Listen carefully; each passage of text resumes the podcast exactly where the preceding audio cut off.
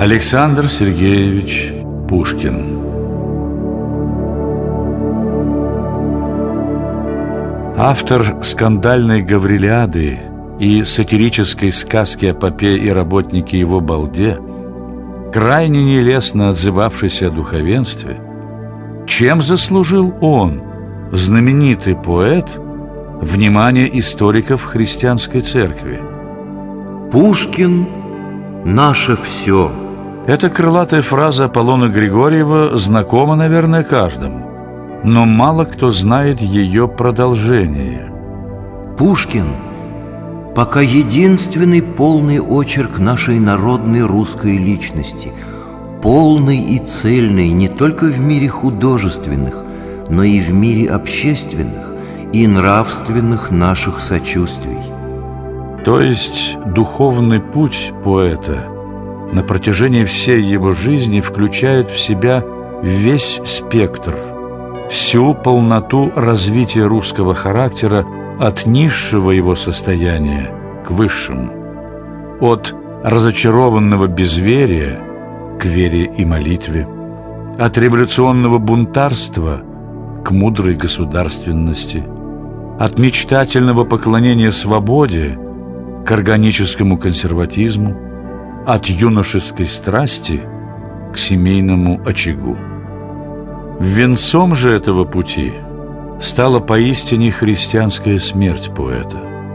Ирония, сарказм, злоба по отношению к религии вообще и к христианству в частности, дуэли, декабристы, масоны, бесчисленные романтические увлечения, резкие слова в адрес многих людей – все это бледнеет на фоне последних часов жизни Пушкина.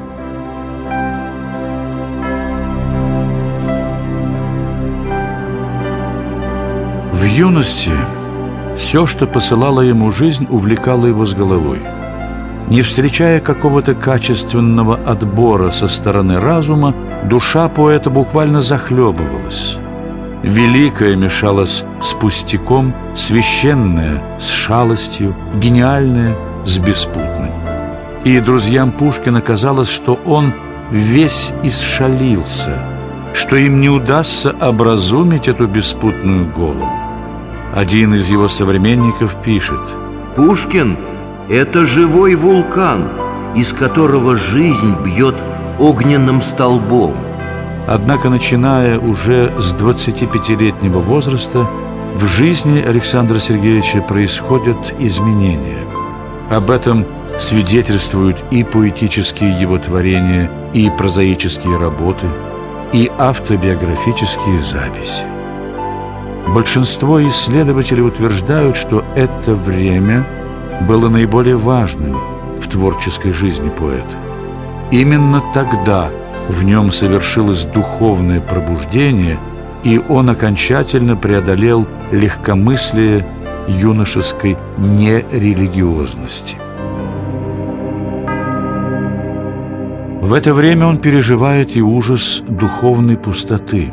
«Дар напрасный, дар случайный, жизнь, зачем ты мне дана?»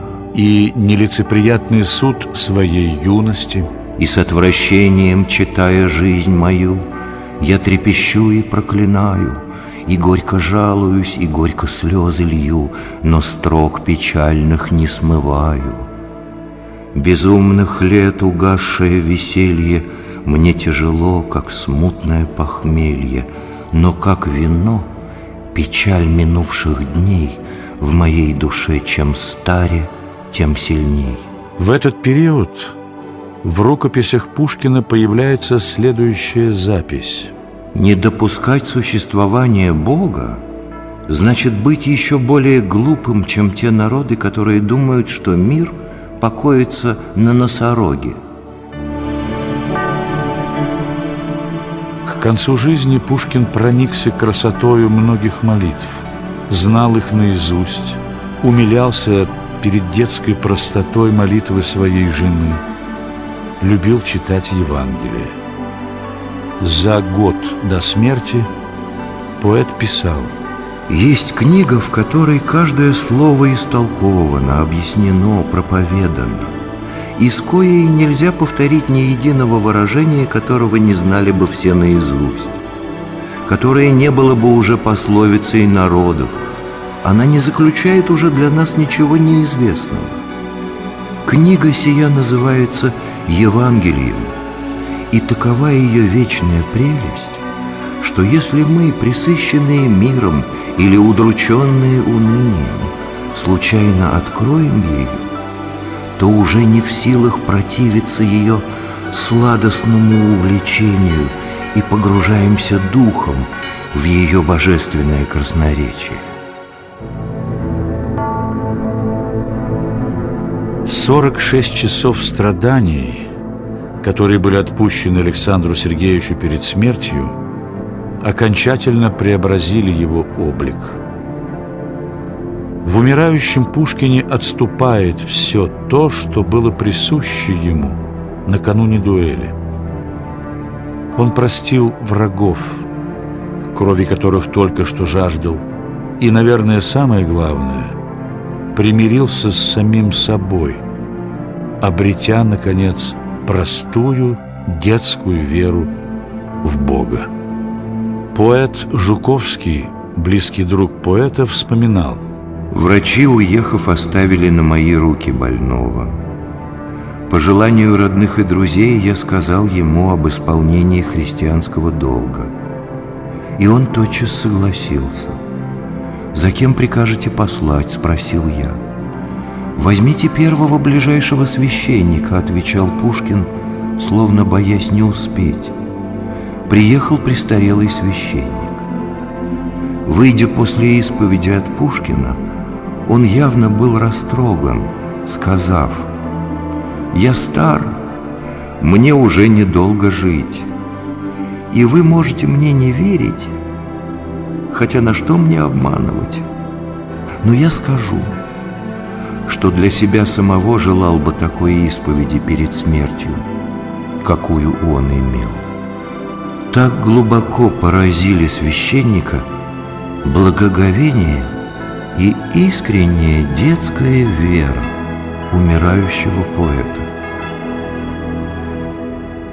Приняв церковное напутствие, Александр Сергеевич благословил семью, попрощался с друзьями и безропотно, бесстрашно претерпел последние часы страданий.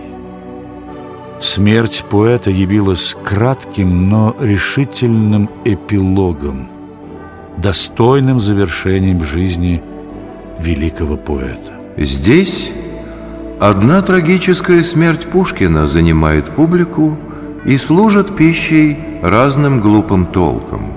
Писал император Николай на следующий день после смерти поэта. Он умер от раны за дерзкую и глупую картель, им же писанную. Но, слава Богу, умер христианином. К гробу любимого поэта в один день пришло более 32 тысяч человек. И чтобы избежать давки, стену квартиры Пушкина пришлось выломать. Как-то Николай Васильевич Гоголь сказал про Пушкина. «Он есть явление чрезвычайное. Это русский человек в его развитии, в каком он, может быть, явится лет через двести». И действительно, его жизнь в чем-то очень похожа на жизнь современную.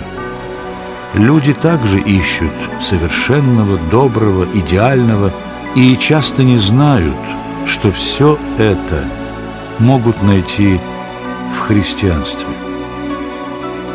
Пушкин шел к его познанию, и оно явилось ему во всей полноте, пусть и перед последним вздохом поэта.